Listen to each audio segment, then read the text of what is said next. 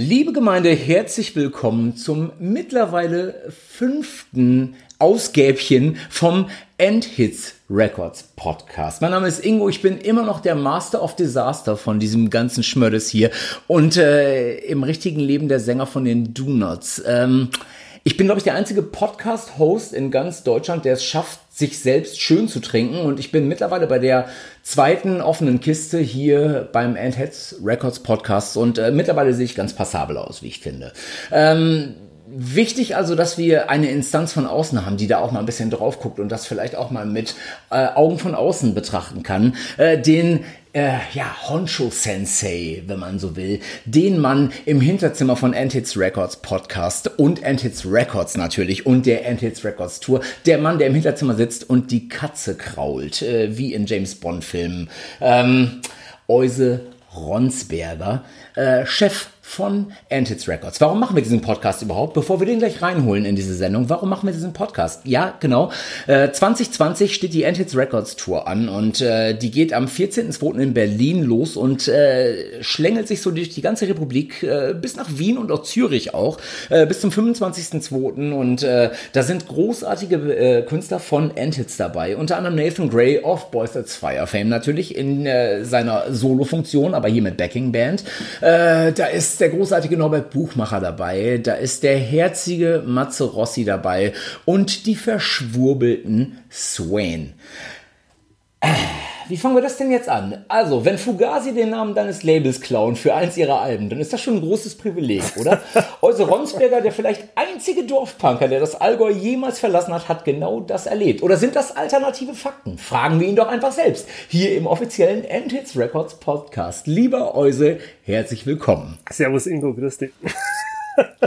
Es ist schön, hier endlich auch mal den Klops der Klopse äh, am Mikro zu haben, nachdem wir jetzt in vier Ausgaben vorher jeden einzelnen Künstler auf Herz und Nieren durchgeprüft haben. Äh, wir wollen natürlich aber trotzdem auch wissen, wer ist denn der Typ eigentlich, äh, der sich diesen Luxus leistet, ein Indie-Label zu hosten, der quer durch die Weltgeschichte reist die ganze Zeit äh, und irgendwie aus irgendeinem Grund immer alle Fäden beieinander hat. Das ist eigentlich gar nicht möglich. Das weiß jeder, der eine Band hat. Das weiß jeder, der auf Tour ist. Und das weiß jeder, der Musik hört.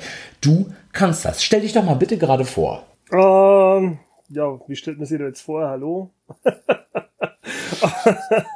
mit, mit das reicht mir im Grunde genommen schon. Das ist wunderschön. Euse Ronsberger, äh, äh, offensichtlich in Bayern geboren, wie man hören kann. Ähm, was mache ich denn so?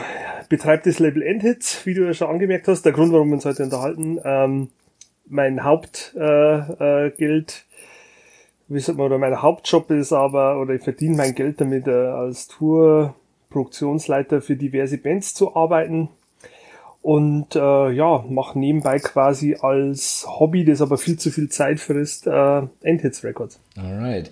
Du hast ja selbst auch Musik gemacht, sagst, äh, du bist weltweit Tourmanager, du besitzt jetzt dein eigenes Indie-Label, wohnst dieser Tage aber in Portland, Oregon. Correct me if I'm wrong. Das ist gerade Nach richtig. einem kurzen Intermezzo in Vancouver und das Ganze aber aus Bayern heraus. Genau. Zwischendrin gab es dann diverse Abstecher nach Regensburg, München und Berlin natürlich. Aber wenn wir mal ganz ehrlich sind, dann sitzt du eigentlich jedes Jahr, jeden Tag eines jeden Jahres auf gepackten Koffern in irgendwelchen Transitorten an Flughäfen und fliegst weiter von einer zur nächsten Tour. Ist das richtig? Äh, es gab einmal so Jahre wie 2010 oder 2012, wo ich wirklich äh, über zehn Monate auf Tour war, wo es wirklich nur von Flughafen zu Flughafen ging äh, und von Tourbus zu Tourbus. Mm, mittlerweile ist es ein bisschen besser. Ich bin so, ja, sechs, sieben Monate immer noch auf Tour, aber ich bin schon sehr, sehr viel unterwegs und immer noch sehr dran gewöhnt, viel unterwegs zu sein, wenig an einem Ort zu sein. Für welche Künstler machst du das? Oh, also hauptsächlich der Hauptbrotgeber ist gerade ähm, australische Band namens Parkway Drive.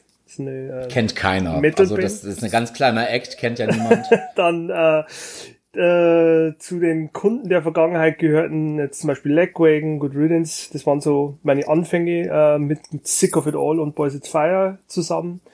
Ähm, da haben wir so die Sporen verdient oder überhaupt gelernt, was Tourmanagement so ist. Ich äh, arbeite dann natürlich auch noch für deine Band, die äh, Donuts, mhm. hinter den Kulissen als äh, Produktionsleiter und bereite eure Konzerte vor. Leider kann ich ja nicht mehr so oft mit euch rausfahren. Ähm, schade. Ist wirklich schade, aber es leider liegt ein bisschen an der, an der viel Mobilität, wie wir jetzt mal behaupten. In Deutschland habe ich dann, dann zum Beispiel für äh, Casper gearbeitet oder für KIZ. Ja. Und dann gibt's noch so eine ganz, ganz lange Liste, die ich immer vergesse, muss man das mal aufschreiben. Aber das sind so die, äh, die Favoriten und die wichtigsten, würde ich jetzt mal behaupten. Alles klar. Kommen wir gleich noch ein bisschen im Detail zu. Spulen wir aber jetzt mal kurz die Zeit ein wenig zurück. Wenn man aus einem kleinen Dorf in Bayern kommt, Bodenmais ist es, ne? Exakt. Woher hast du ja. das denn gemerkt? ich bin gut. Ich bin halt einfach gut. Das ist der Grund, weswegen du mich eingestellt hast hier als Host für diesen Podcast. Um, um, ja. um noch genauer zu werden, damit du nicht so ganz äh, im güldenen Licht dastehst, es ist nicht sogar, es ist sogar Mais. Das ist nochmal ja. noch drei Kilometer außerhalb von Boden. Siehst du? Und da wollte ich eigentlich jetzt gerade drauf zurückkommen, aber du hast mich ja nicht ausreden lassen. Ja. Wenn man also aus Mais in Bayern kommt, wie wird man denn da Punker statt Schützenkönig? Also, was waren erste Berührungspunkte in deinem Leben mit äh, äh, Punk oder mit einer Szene in wahrscheinlich einem Dorf-Environment, wo, na, sagen wir CDU oder CSU denke, wahrscheinlich hinter den meisten Fenstern hausiert? Also ich hatte natürlich das unglaubliche Glück, ähm, den Dorfschreck als Nachbar zu haben. Äh, der Roland Mike, der wird es bestimmt nicht hören, der ist ja heutzutage, äh, der lebt da immer noch in Mais, der ist immer noch der Nachbar meiner äh, Mutter. Und ja. ähm, der hatte damals eine Metalband namens okay. Burnis. Ähm, die hatten ein T-Shirt mit so einem gezeichneten Elch, der die Zunge rausgestreckt hat. Das kann man ja sehr gut erinnern. Und die haben äh, immer geprobt im Haus der Mikes, warum er das durfte, warum seine Eltern es zugelassen haben, das war immer noch ein Riesenrätsel das hörte man natürlich in so einem kleinen Dorf, im ganzen Dorf. Gibt ja bloß zehn Häuser und eins davor hat eine Metalband im Dachstuhl gehabt, die da geprobt hat. Und mein Bruder und ich fanden das natürlich mega spannend, war natürlich laut, war natürlich gefährlich, hat das ganze Dorf angepisst, jeder hat die gehasst, äh, wegen der Lautstärke und deswegen sind wir und da wir rüber und durften da zuhören. Und der Roland hat uns dann die ersten Kassetten überspielt. Okay. Ähm, und die erste Kassette, an die ich mich noch erinnern kann, die er uns gegeben hat, war auf der A-Seite Bon Jovi Slippery When Wet und auf der B-Seite Slayer Rain in Blood. Und ja. ich war natürlich Messdiener auch. Ähm, ist natürlich ein wichtiger Faktor. Ich war am Ministrant, sagt man ja in Bayern. Und ich hatte, du kennst ja den Anfang von Rain in Blood, das Geschrei. Ja. Und ich hatte wirklich Angst, es war kein Scheiß, ich, ich habe wirklich geglaubt, ich komme in die Hölle, wenn ich das anhöre.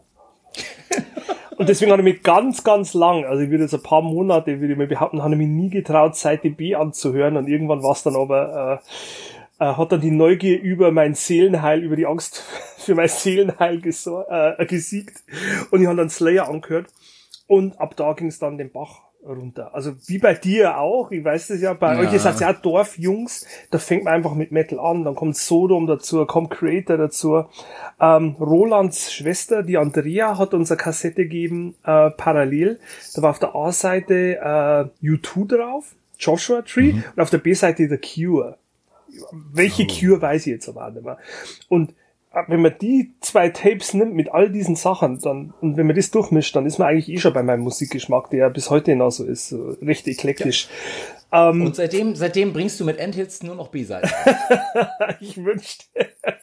äh, dann kam natürlich dazu, dass wir dann da richtige Sucher dann auch waren. Also wir, wir waren dann so, wir waren dann nicht zufrieden damit Iron Maiden zu hören, sondern wir haben immer noch nach extremeren Sachen äh, äh, gesucht und dann weiß ich noch, der Roland, nicht Roland, genau, Roland hat das Tape später, Harald Schramm, das war der Sohn meiner Grundschullehrerin, äh, war, war, war Mettler und der hat gesagt, er hat die krasseste Platte überhaupt.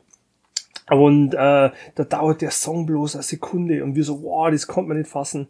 Und dann sind wir auf unsere Bonanza-Räder gestiegen und wir mussten dann wirklich, um zu Harald zum Kämmer, ähm, wirklich eine halbe Stunde durch den Wald durchfahren, auf so Waldwegen. Da gab es keine richtige Straße und dann kam er auf der anderen Seite vom Wald raus und dann hat der Napalm der Scum aufgelegt und da war der Song You Suffer by Why. Ja. Und wir saßen da rum, wir haben den, glaube ich, 300 Mal hintereinander angehört, weil wir es nicht glauben konnten, dass es einen Song gibt, der eine Sekunde lang dauert. Und so ging es dann natürlich sehr schnell weiter. Da war ja die Zeit dann, da, dann waren wir ja sehr schnell bei Sick of It All und dann ganz klassisch die Dankesliste in den Aufnahmen von den Platten, dass man die Thankslists durchgelesen hat und geschaut haben, hey, wem danken die? Und dann hat man die rausgesucht und, und du kennst es ja auch noch damals, man konnte ja nichts vorher anhören. Wenn man was gekauft hat, hat man es gekauft oder wenn man was bestellt hat, hat man es bestellt und man hat sein Geld dafür ausgegeben. Und egal wie gut man das dann zu dem Zeitpunkt fand, man musste das ja dann anhören, weil man hat es ja schon gekauft. ja, so ist es. Gab's denn, gab's denn sowas wie, wie klassische Mail-Order in, sagen wir, in, in Menger, irgendwo in München oder sowas, wo ihr immer bestellt habt? Also irgendwo musste das Zeug ja in die Pampa kommen zu euch. Ja, wie es in die Pampa kam, ist ein großes Fragezeichen. Ich weiß nur, in der Pampa kam es im Jugendcafé Zwiesel an. Und im Jugendcafé Zwiegel gab es ein paar Leute, die waren schon ein paar Jahre älter wie wir. Und ähm, als wir dann langsam gemerkt haben, hey, es gibt da, oder gehört haben, es gibt da so einen Ort, ähm, wir fahren da mal hin und schauen uns das mal an. Ich glaube, ich war dann so 13 oder 14, als ich erst mal im Jugendcafé war. Und äh, da gab es dann Leute, die waren halt drei, vier, fünf Jahre älter, aber du weißt ja, wenn man so jung ist, dann sind es ja Elefanten oder Hundejahre. Das ist ja ein Jahr, sieben Jahre. Und die waren, ja. die, ich weiß nicht, wie die das geschafft haben, aber die hatten schon Seven Seconds, die hatten Minor Threat, die hatten schon NWA, die hatten Public Enemy, ähm, Platten und Cross und Black Flag. Und wie die da drauf gekommen sind, ist mir bis heute ein Rätsel, aber die hatten die. Und äh, wir hatten dann das Glück quasi, dass wir diese unsere Älteren hatten, die dann schon quasi die, die, die, die Straße schon mal oder den Weg durch den Wald schon mal gerodet haben. Für uns. wir kamen da an. Und da war es dann, dann quasi mit dem Messdienertum ganz schnell vorbei, oder? Ah, ich war ja noch in der Blaskapelle irgendwo natürlich, in der Knappschaftskapelle Bodenmais. Und dann äh, sollten wir von Edmund Stoiber spielen. Und ich habe mich geweigert, für den zu spielen. Und darauf wurde ich dann aus der Blaskapelle Bodenmais entlassen, ja. Würdest du sagen, das ist dein frühester Punk-Act gewesen überhaupt, zu sagen, ich spiele nicht für Stoiber? Auf alle Fälle, das war, das war Punk as fuck. Möchte ich, mir, ich will mir jetzt nicht selber zu sehr loben, aber da, da lobe mir jetzt. Alles richtig gemacht. Du hast dann irgendwann auch für äh, auch in eigenen Bands gespielt, oder? Genau, also lustigerweise mit einem dieser Älteren in, äh, in Zwiesel, mit dem Mario Müller, ähm, habe ich dann eine Band gespielt, die hieß Static 84. Es war schon mhm. so Melodic-Punk, viel Deck Nasty, viel so kalifornischer Punk, Good Riddance, alles, was wir damals so gut fanden. Und das war so die erste Band, die die es dann auch geschafft hat, so aus dem Wald rauszufahren. Ich wollte gerade sagen, das ist ja jetzt auch nicht gerade ein ganz unbekannter Name. Also der ist einem ja damals auch schon wirklich so in Scenes hier und da doch mal aufgefallen. Genau. Und ich muss sagen, dass ich damals ähm, so diese ganze süddeutsche Szene auch schon echt abgefahren fand. Also äh, auch, sagen wir so, äh, da wo Robert Ehrenbrand und, und Konsorten mitgemischt haben. So dieses ganze Mischpoke, ihr wart ja damals so, das war ja so der, diese ganze Münchner Szene halt. Genau, die gab es dann auch noch, die My Hero Died Todays und dann gab's genau. Revenge und Disability in Altötting und und dann gab's so Screamo-Bands, Stagnation's End in Günzburg. Was an der süddeutschen Szene, was ich persönlich immer sehr gut fand, was heißt sehr gut fand, ich kann's ja nicht anders. Äh, die Szene war ja so klein, dass dass es gar keine Möglichkeit gab, sich in so komische Subkulturen oder nicht Subkulturen, sondern Sub-Subkulturen aufzuspalten. Also es gab ja. bei uns ja keine Straight Edge Szene oder es gab ja keine Emo Szene oder keine Deutschpunk Szene, weil es gab ja bloß 50 Leute. Wir waren ja schon froh, wenn, wenn der lokale Blueser mit seiner Band gespielt hat und in seine Gitarre reinkaut hat. Weißt du, was ich meine? Oder, also, wir waren ja schon in dem Moment, wo irgendwas passiert ist, wo es nicht Blasmusik oder, oder äh, Sauschlachten oder Fußballverein war, waren wir ja schon wahnsinnig dankbar. Und das im Nachhinein hat auch die süddeutsche Szene, glaube ich, sehr geprägt, dass da gar nicht die Möglichkeit gab, sich da so elitär aufzustellen, wie das woanders der Fall war. Ja, ja, das muss man natürlich echt auch mal rausstellen, einfach weil, äh, wenn man sich mal so verschiedene subkulturelle Schnittstellen halt einfach irgendwie anguckt, so deutschlandweit und so, dann sind natürlich irgendwie Leute im, im Pott oder in Berlin oder so natürlich derbe Bauch gepinselt gewesen, weil man musste da gar nicht Dorfpunker sein, da kamen die großen Bands alle irgendwie durch und so weiter und so fort. Aber wenn man nur sich selbst hatte in einem Dorf, was wahrscheinlich vornehmlich irgendwie konservative bis rechte Denke vornehmlich an der Tagesordnung hatte, dann ist das ja schon wieder was ganz anderes. Ja gut, ne? und wie bei euch ja in Ebenbüren auch, ganz wichtig, du hast jetzt sofort gelernt, also zwei Sachen haben wir sofort gelernt. A, frag nie um Erlaubnis, weil es wird ja. immer jemand Nein sagen. Mach genau. einfach. und es ist immer, wie sagt der Ami so schön, it's easier to ask for forgiveness than for. ähm, und mach, frag nie nach Erlaubnis, mach's, weil es wird dir nie jemand sagen, du darfst es tun. Und B, das zweite, weil das habe ich jetzt vergessen. Jetzt. Das ist völlig in Ordnung. Doch, ich weiß es wieder. Entschuldigung. Das zweite ist, es wird nichts passieren, wenn du es nicht selber aufstellst. Ja, genau das ist es nämlich.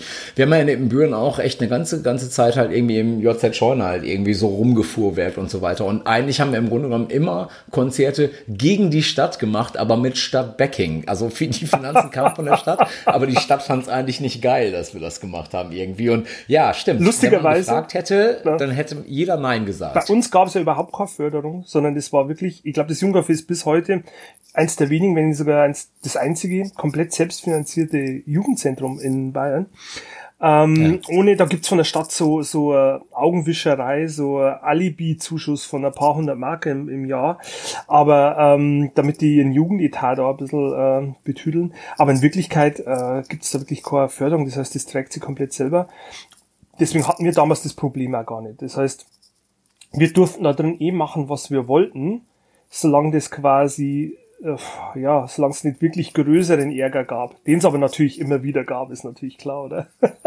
natürlich. Aber du sagst jetzt, du sagst, also es waren wirklich nur so wenig Leute, also wirklich eine Handvoll Leute, 50 Leute oder sowas, dass sich halt im Grunde genommen Szenen auch wirklich durchgemischt haben. Du hast dich aber trotzdem irgendwann, äh, ja, nach einem kurzen Dosenbier-Intermezzo, welches ich nur von einem Foto wirklich kenne, auf dem du ein bisschen aussiehst wie ein grenzdebiler Wolfgang Wendland, äh, äh, hast du dich für den Straight Edge Lifestyle entschieden, ja? Wann, wann, wann hast du so einen bewussten Umgang mit deiner Umwelt, und deinem Körper? Wann hast du das entschieden, dass du das machen willst? Was war da? Gab es da eine Initialzündung, eine Band oder irgendjemand aus eben diesem Szene-Dunstkreis? Also es war natürlich so, wenn du in Bayern aufwächst, dann ist ja Alkohol äh, einfach kulturell extrem, extrem äh, präsent. Ja. Ähm, in, an jeder Ecke. Und auch in meiner Familie. Ich komme aus einer Familie aus äh, Landwirten und Bauarbeitern. Ähm, bin, glaube ich, der Einzige, der bin der Einzige, der nicht am Bau arbeitet momentan. Das kann immer noch passieren. Oder der kein Landwirt ist eigentlich. Das heißt, Alkohol war da schon, hat immer schon extrem hohen Stellenwert gehabt und wurde auch immer wahnsinnig verharmlost. Ja. War aber immer schon viel zu präsent in, in der Familie. Und ich habe irgendwann so gemerkt, ich habe ja dann auch mit sehr früh, wie man das in Bayern macht, ja, es ist ja ganz normal, so sehr früh sehr viel Alkohol zu konsumieren. Und ja. man, da wird einmal kurz geschimpft, wenn man sich einmal vollkotzt hat, aber eigentlich wird das eher so belächelt oder oh mei, der Bur, weißt du, was ich meine so? Aber ja, das, es gab da aber wirklich nie Kritik dran und ich habe dann immer gemerkt so, oh Gott, hey, wach immer wieder auf und oh, was habe ich denn schon wieder angestellt, was habe ich denn schon wieder gemacht? Also leider dieser, dieser Aufwachmoment und sich denken so, was habe ich denn schon wieder für Scheiße angestellt? Wie und ein ganz wichtiger Faktor für mich war, hey, warum, ich habe doch wieder nur die Leute angepisst, die ich doch eigentlich gern mag und in meinem Leben gerne hab. Ja. Weil ich war nämlich, ähm, ich bin ja jetzt auch ein bisschen boshaft immer noch, aber dann, wenn man das natürlich noch mit Alkohol ähm, vermischt, dann war ich schon richtig, richtiger, richtiges Arschloch. Also ja. nicht aggressiv, aber boshaft und auf den roten Punkt drücken und treten und hauen, bis nichts mehr geht. Also richtiger Soziopath, richtiger Hannibal Lecter. Ähm, und dann habe ich mir gemerkt, so, hey, ich bin doch eigentlich nur wieder die Leute, die, die, die immer mich unterstützen oder die ich unterstützen will, bin ich doch nur auf den Sack gegangen. Und dann war ich so, hey, das Leben, das, das will ich nicht leben. Und ich habe schon gemerkt, so, hey, ich bin schon auf so einer Teenage-Alkoholik, ähm, Spur gelandet. Weißt du, was ich meine? Ich bin ja, damals ja, ja, sehr früh von zu Hause ausgezogen mit 15, äh, hab dann, äh, bin von Bodenmais nach Zwiesel gezogen und ich glaube, ich war dann wirklich ein Jahr lang voll von 15 bis 16 mhm. ähm, war ich einfach jeden Tag besoffen und ich habe gemerkt, so hey, das geht richtig nach hinten los. Ähm, ja, naja, also guck mal, ich bin von 15 bis 43 besoffen gewesen jeden Tag. Das kann auch funktionieren, da kann man nur Karriere draus machen. Aber das ist, das ist eine Seitennotiz. Ja, da kann man drüber streiten, gell? Also wir ziehen einmal Bilanz, schauen einmal. und die haben einfach gemerkt, so für mich funktioniert das nicht. Ja. Für mich war das einfach, und dann kam aber, es kamen da viel Faktoren zu mir, und dann Bands kennengelernt, so Fugazi und äh, Shelter, und da kamen viel Faktoren, wo man dachte, okay, die, die quasi Alternative angeboten haben. So, hey, das ist deine Kultur und aus der kommst du. Und das ist eine Alternative dazu. Und ich habe mir die Alternative angeschaut und haben so gemerkt, so, hey, ich höre auf, Fleisch zu essen. Ich bin auf dem Bauernhof groß geworden, Ingo, ich wusste, was Fleisch ist. Ja, ja, natürlich. Also es war für mich. Ich komme aus einem Haushalt, ich komme aus einem westfälischen Haushalt, wo es morgens früh schon zum Frühstück Zwiebelmettwurst, äh, Daumendick auf dem Brot gab. Also da, äh, bei mir waren es dann Propagandi, die letzten Endes äh, das Zünglein an der Waagschale waren. Die, die über den Berg schubst dann. Aber ich wusste sehr früh zum Beispiel, ich könnte nie ein Tier umbringen. Das war mir ja. immer Gräuel, wenn bei uns auf dem Hof geschlachtet wurde. Und dann habe ich irgendwann aber diese Connection, ja, kennst du das, wenn man ein Problem betrachtet? Aber irgendwie kommt man nicht zu einer Lösung, bis man dann einfach merkt so, hey, ich muss an mir was ändern und plötzlich geht dieser Knoten auf. Und ich habe auf Fleisch ja, essen geschaut und habe so überlegt so, wie kann ich weiterhin Fleisch essen, aber nicht mehr dieses moralische Dilemma haben und habe gemerkt, das geht nicht. Ich muss einfach aufhören, Fleisch zu essen. ja, ja, genau so ist es. Und das war an einem Punkt, wo ich ähm, wirklich jeden Tag auch nur Fleisch gegessen habe in meinem Leben äh, wenn du in mhm. Bayern groß bist natürlich. Und dann kam sehr schnell, die haben dann sehr schnell aufgehört, das eine zu tun, haben dann sehr schnell aufgehört, Alkohol zum Trinken. Äh, es war dann noch eine richtigen, heftigen Eskapade damals beim ersten Full Force Festival für mich vorbei. Ähm, haben dann noch einmal an so ein Bier genippt und dann seither nie wieder Alkohol angerührt und die haben bis auf Alkohol noch nie äh, eine Substanz oder Droge ausprobiert. Ähm, es interessiert mich aber auch wirklich nicht sonderlich. Und ich habe auch gemerkt, so jemand, der wie ich schon so gepolt ist, dass er, dass Mäßigung nicht gerade stark ist. Weißt du, was? Das ja, ist nicht meine Stärke. Ist besser, man lässt es lieber ganz sein und schließt die, und, und schließt die Probleme ganz aus.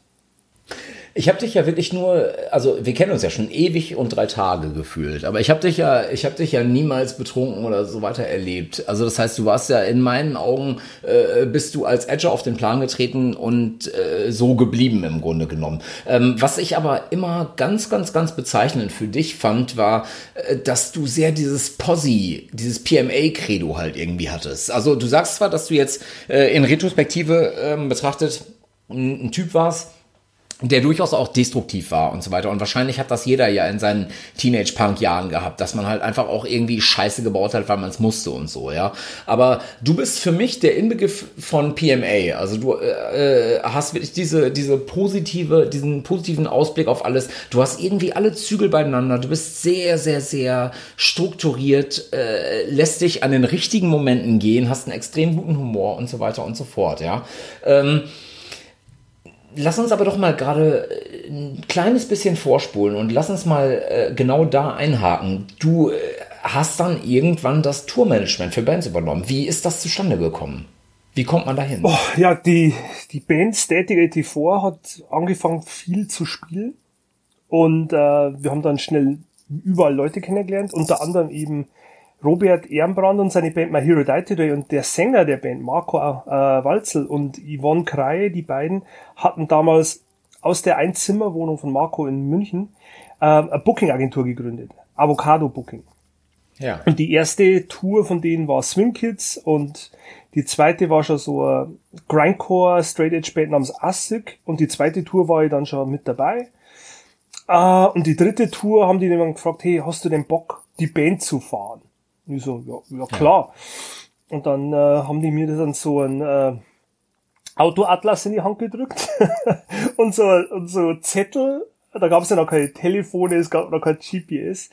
Und dann habe ich ähm, die Band gefahren. Reversal of Man ähm, hießen die und dann eine Band namens Botch waren die nächsten und das hat mir ja, Spaß geil. gemacht und was haben die denn damals verdient? 25 Mark am Tag. Ähm, 12,50 Euro am Tag, denkt doch mal drüber nach. ja, aber, ja. aber es war mir scheißegal. Mir war es wichtig, ich wollte ich wollte Teil von dieser Subkultur sein und positiv dazu was beitragen, weißt du, was ich meine? Ja, Genauso wie ihr in Übenbüren ja auch was beitragen wolltet, indem ihr Shows veranstaltet genau. habt ich hatte immer diese sehr romantische Vorstellung, dass man rausgeht und tourt. Ich habe immer diesen Fanzines gelesen von diesen ganzen Bands und die fahren raus und erleben Sachen. Und äh, das wollte ich auch erleben und das war für mich eine Möglichkeit, da mit dabei zu sein. Abseits der eigenen Band, mit der man das auch bis zum gewissen Grad erlebt hat, aber als Organisator. Und es fiel sehr schnell auf, dass sie Talent dafür hatte. Ja. Also nicht. Das heißt, du musstest dich, sagen wir, also du musstest dich jetzt nicht unbedingt klassisch in Anführungsstrichen beweisen als deutscher Tourmanager für Americans Abroad. gesprochen. Also, also ist vieler alles, ich hatte natürlich auch Glück. Also ich hatte ja immer so kontinuierlich die, die Schritte und die Zeit und äh, zu lernen. Die Bands, mit denen ich getourt ja. haben, waren ja auch noch nie in Europa. Lustigerweise, ich komme ja vom Dorf, ich war ja auch noch nie in Europa. Das heißt, wir das heißt, ich habe mit diesen Leuten, die auch überhaupt keine Ahnung hatten, und ich hatte keine Ahnung, haben wir das dann miteinander gelernt und uns da miteinander hochgearbeitet. Und das Gute war an dem Punkt, wo ich dann auf äh, Boys It's Fire getroffen bin, zu denen ihrer ersten Europatour, glaube ich, die Avocado gebucht hat damals, ähm, hatte einfach schon viel gelernt. Und dann ja. trafen wir aufeinander und die Band traf auf mich und, und das war so, wie sagt man so, dieser Perfect Storm. Wir haben uns super verstanden. Ich habe schon, ich war bereit zu arbeiten, ich war, ich habe Bock drauf gehabt auf Tour zum sein, ich hatte Bock auf die Band, mega Bock auf die Band. Die Band hatte Bock in Europa zum sein und was anders zu sehen als Amerika und ihren Horizont zu erweitern. Und ähm, da ging es einfach los, da, da, da kann ich sagen, da hat sich das ein bisschen professionalisiert damals. Ich habe das ja selbst irgendwie eine ganze Zeit lang gemacht, so in der Scheune in Ibbenbüren so das Booking gemacht und so und habe mir halt wirklich echt Lieblingsbands von mir eingeladen, unter anderem eben auch Good Riddance. Und vielleicht haben wir uns so da sogar das erste Mal getroffen und haben uns gar nicht, haben es gar nicht mehr auf dem Schirm.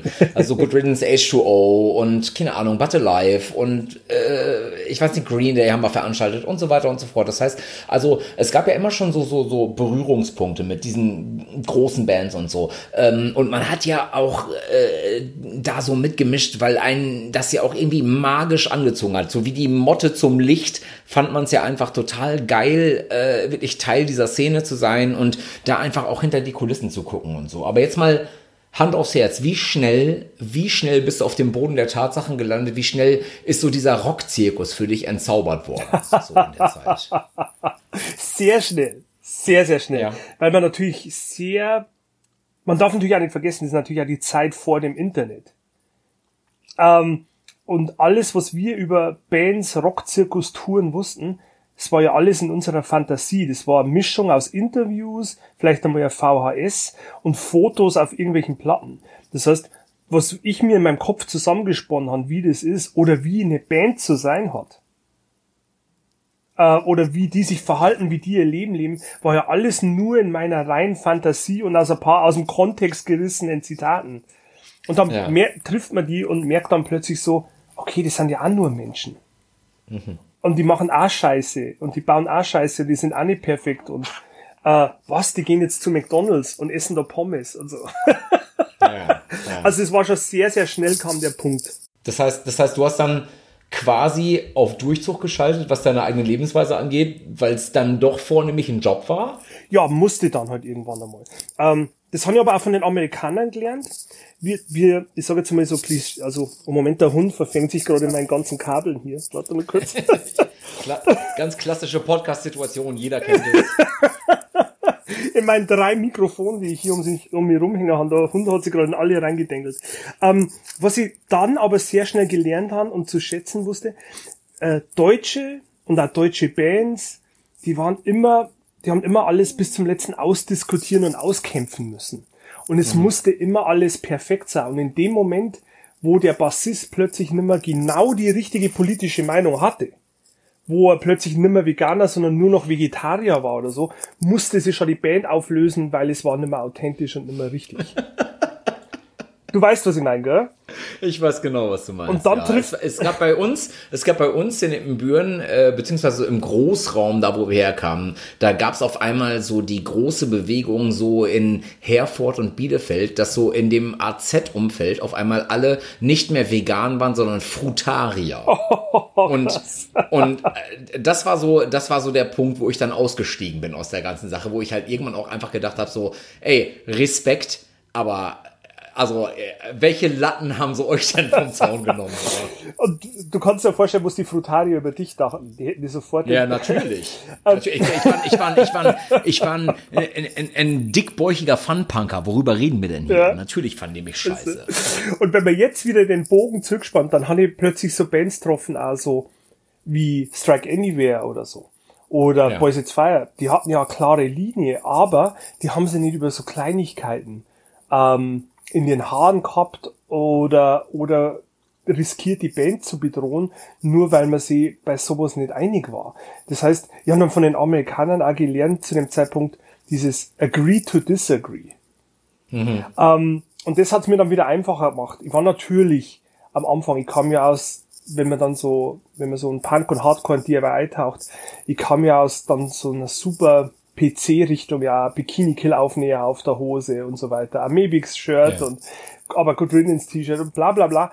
Und dann merkt man so, so, ah, die, die Welt da draußen funktioniert aber nicht so, aber wiederum, und da kommt man, glaube ich, diese süddeutsche Niederbayern-Sozialisation entgegen, die haben dann ziemlich schnell gemerkt, so, die müssen aber alle nicht so agieren, wie ich mir das vorstelle. Ja. Wir haben ja jetzt nur uns, zum Beispiel auf Tour. Es gibt ja nur uns fünf oder sechs wenn ich jetzt versuche. Aber es können natürlich auch ganz schön lange Tage werden, wenn du mit Leuten unterwegs bist, mit denen du eigentlich nicht unterwegs sein willst oder wo du auf einmal merkst, die sind eigentlich, es ist totaler Mummenschanz und es ist komplett konträr zu dem, was dein Credo und dein Ethos ist. Oh oder? ja, das hatte natürlich auch schon oft in meinem Leben, aber da muss man sich dann die Zähne zusammenbeißen. Da war ich immer schon, da hatte ich dann die, diese, diese Bauern, ähm, Bauern und Bauarbeiter, Arbeitsethik, wenn man jetzt das zugesagt hat, dann beißt man sie jetzt durch. Und dann macht ja. man das jetzt auch. Aber es gab natürlich auch Momente, wie zum Beispiel, wie die ersten paar Boys It's Fire Touren, das war halt blanke Magie. Einfach weil man so viel Spaß miteinander hatte und es hat so perfekt gepasst und es war so, als, als wären wir schon die letzten zehn Jahre miteinander rumgefahren. Um, ich habe ja, ich habe ja in, in, in, diesem, in diesem wunderschönen Podcast übrigens danke für die Einladung, dass ich das machen darf. Übrigens äh, jetzt in den anderen äh, vier Folgen. danke fürs dabei sein. Ja so ein bisschen, ja gern, haben wir das ja schon so ein bisschen beleuchtet und alle durch die Bank weg haben nur Bestes über dich zu sagen. Also wirklich. Äh, und, und äh, Boys Let's Fire, wo wir gerade genau da sind, da muss ich kurz einhaken. Also wie viele Lorbeeren du bekommst von äh, Nathan Grace unfassbar. Und das meint er wirklich auch nicht einfach so bauchpinselnderweise. Er sagt wirklich, es gibt kaum jemanden und du bist wahrscheinlich der Einzige auf der Welt, der in einen Raum reinkommen kann, wo, wie er selbst sagt, a complete mess like Boys Sets Fire äh, rumhängt und du bist der Einzige, der reinkommt und denen eine Ansage macht und auf einmal setzen sich alle tendenziell ein paar äh, Grad winkelmäßig äh, gerade hin auf dem Sitz und hören mal kurz zu. Und das ist ja ein großes Ding, das muss man ja auch erstmal können. Ah, ja, das ist natürlich in dem Fall bei Boys Fire natürlich extrem, äh, weil das ist ja nicht nur Arbeit und nicht nur miteinander touren, das ist es auch, aber das ist natürlich auch Familie, gell? Ja. Und ähm, wir haben ja miteinander so viel erlebt, was wir mit Nathan erlebt haben und wie viel Inkarnationen von Nathan ich ja erlebt habe. Ähm, und wie, durch wie viel Phasen wir miteinander durchgegangen sind und was so passiert ist, während wir miteinander Zeit verbracht haben in unserem eigenen Leben. Weißt du, was ich meine? Das ja, ist ja, ähm, das hat natürlich, das verbindet natürlich dann. Und das ist sehr schön, dass er das sagt, aber genau, die, die haben es da oft sehr nötig gehabt, dass man denen oft sehr strenge Ansagen macht. aber jetzt mal, also, ne, bei all dem Spaß, den es also macht, wenn du irgendwie unterwegs bist mit Bands und so weiter. Und na, natürlich siehst du tolle Shows, du hast irgendwie das Glück, keine Ahnung, äh, auch auf Festivals dabei zu sein, wo du neben den Bands, die du betreust, natürlich auch irgendwie Lieblingsbands von dir sehen kannst, die treffen kannst und so weiter und so fort. Ähm, Macht's dir denn jetzt so im, wirklich mit, mit all dem, was du schon gesehen hast. Ich meine, du, du bist jahrelang unterwegs gewesen, wie du sagst, für Lagwagon, Sigward All, Avail, aber auch eben Stadion-Acts wie Parkway Drive, Casper, KIZ, hier und dies und das, für uns Donuts und so. Ähm, Macht dir das alles noch Spaß nach allem, was du gesehen hast? Ich meine, du hast, du hast halt äh, im Grunde genommen von der Gießkanne mit der Steckdose über das RZ, wo man das Chili Sin Carne mit einer Zaunlatte umgerührt hat, bis zu den großen Hallen und Festivals weltweit irgendwie alles gesehen. Beeindruckt dich das noch? Also macht dir das noch Spaß? Gibt dir das noch was? Oder ist es vornehmlich heutzutage Pflichterfüllung auf hohem Niveau? Sagen wir mal so, es ist ein Beruf, der mir sehr, sehr, sehr viel Spaß macht. Noch immer. Aber es ist am Ende des Tages natürlich auch mein Broterwerb. Ähm, ja. Es gibt natürlich Schöneres, wie so oft von zu Hause weg zu sein, zum Beispiel.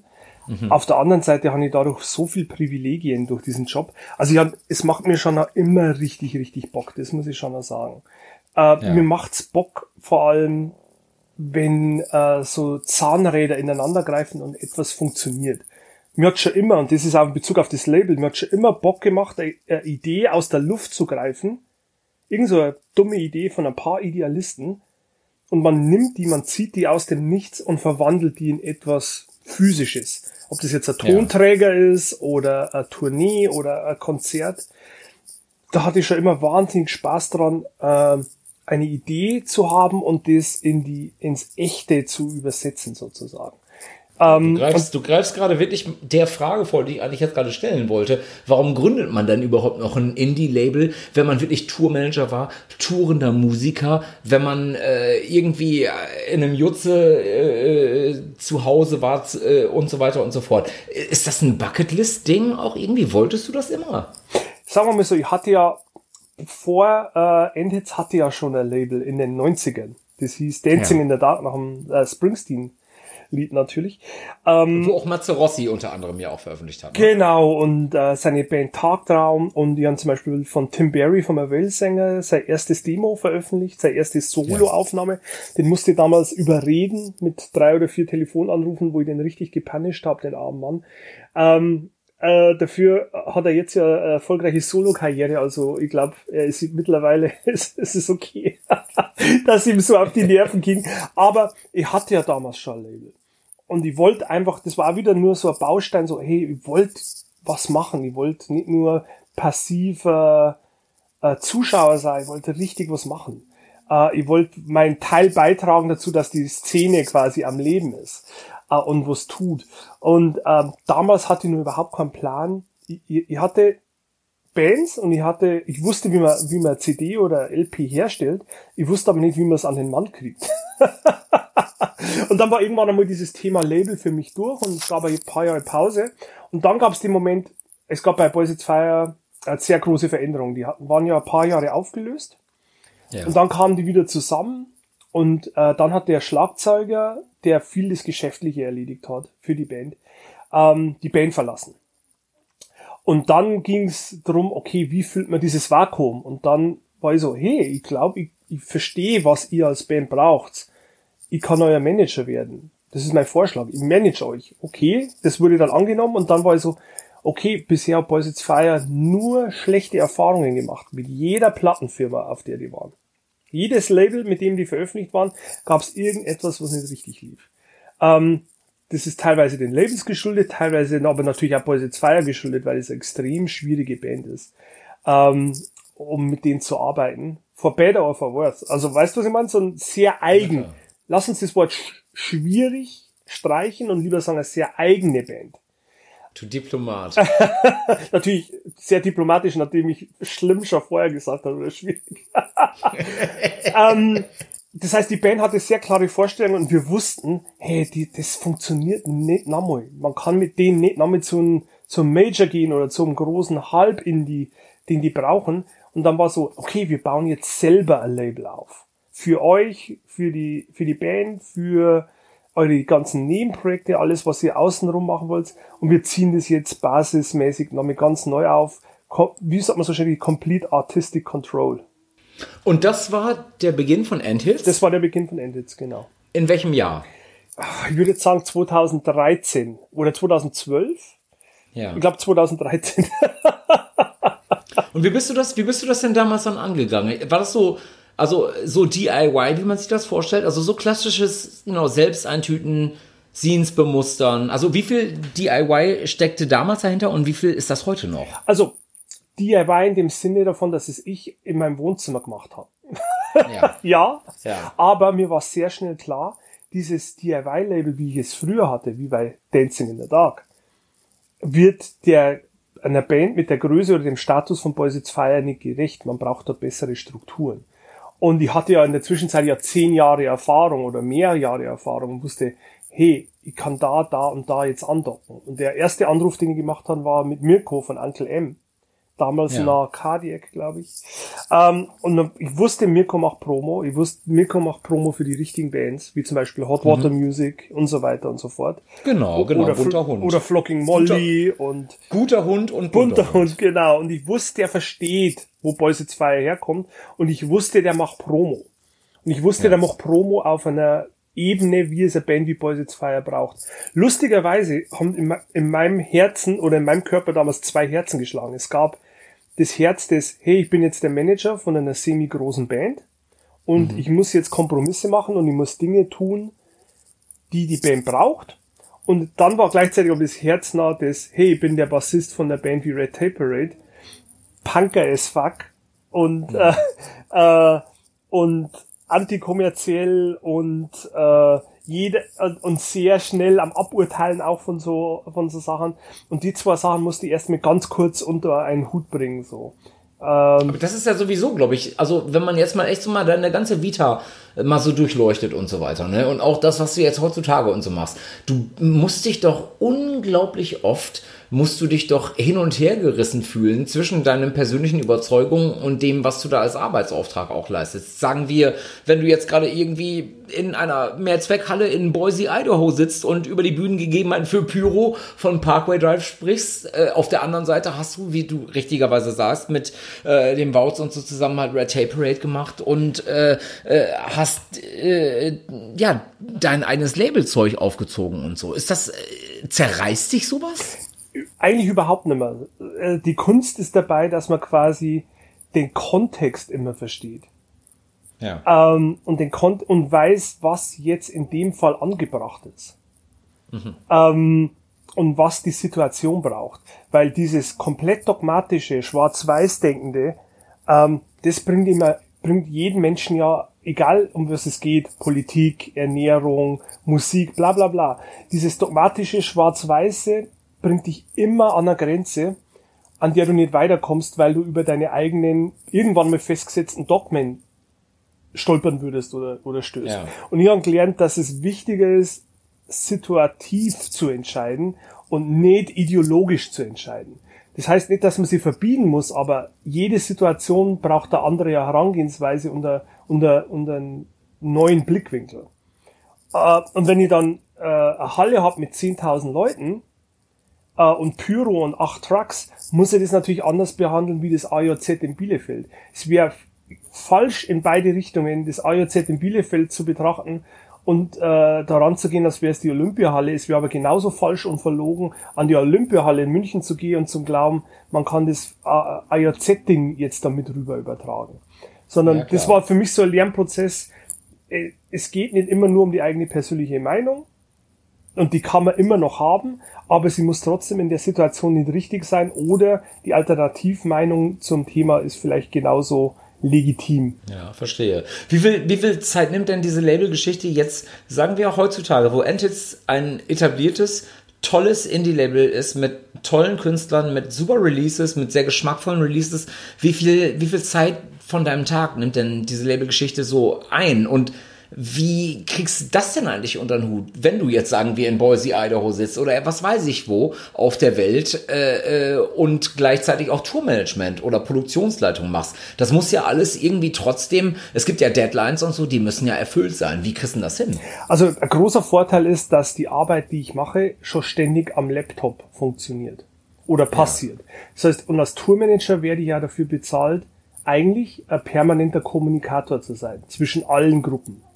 Und als Teil meines Arbeitsauftrages ist es mittlerweile bei einer Band wie Parkway Drive oder auf der Größenordnung, dass ich 95 Prozent des Tages vor meinem Computer sitze ja. Äh, und mit Leuten schon im Vorfeld kommuniziere und quasi spreche. In dem Fall kann ich dann sehr relativ einfach nebenbei, in großen Anführungszeichen, auch immer noch Labelarbeit äh, mit erledigen. Wenn ich zu Hause bin, gibt's für mich keinen Unterschied, ich mache den Laptop auf, äh, acht Stunden oder sechs Stunden oder sieben Stunden, je nachdem am Tag, arbeite und für mich gibt es keinen Unterschied, ob ich jetzt für die Donuts, KIZ, Casper, Parker Drive oder Endhits arbeite, alles passiert in seinen Abschnitten äh, über ja. den Tag verteilt. Und das Gute ist ja, so wie heutzutage kommuniziert wird, äh, es geht ja viel darum, Informationen rauszuschicken. Dann passiert ja erstmal nichts, weil jemand anders mit der Information arbeiten muss. In der Zwischenzeit kann ich an was anderem arbeiten. Dann kommt das Richtige oder das Wichtige zurück und ich kann daran weiterarbeiten.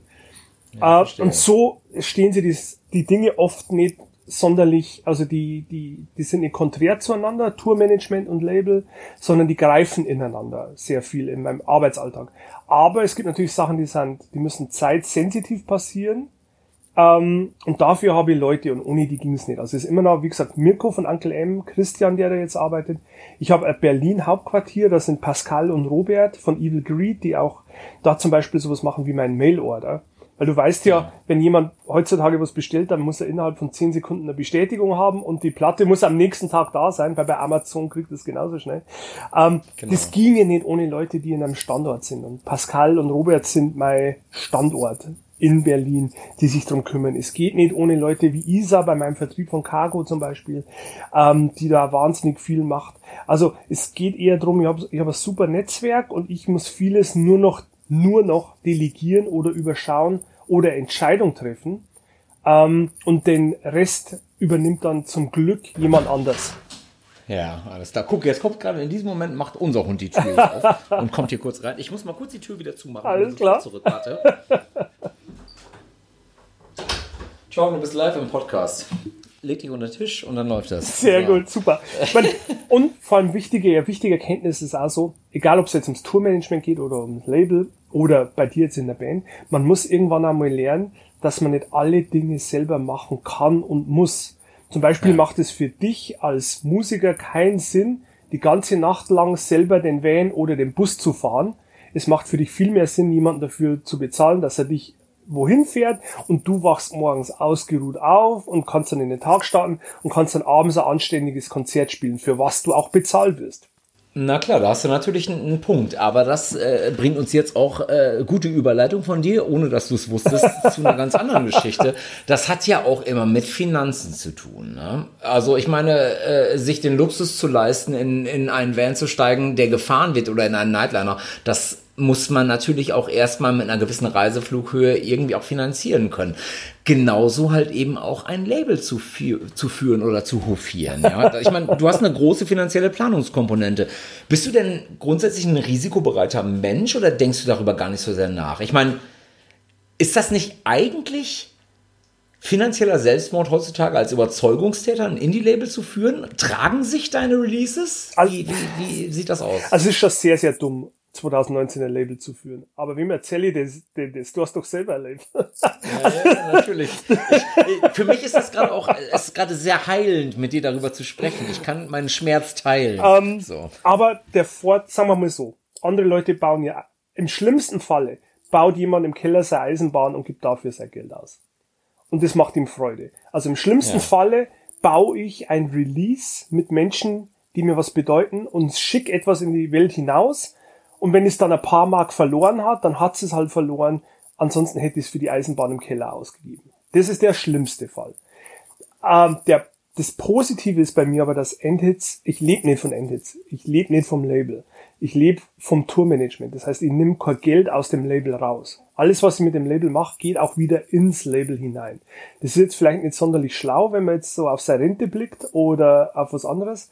Aber mir bedeutet es noch sehr, sehr viel, das Label zu betreiben und diese Ideen umzusetzen.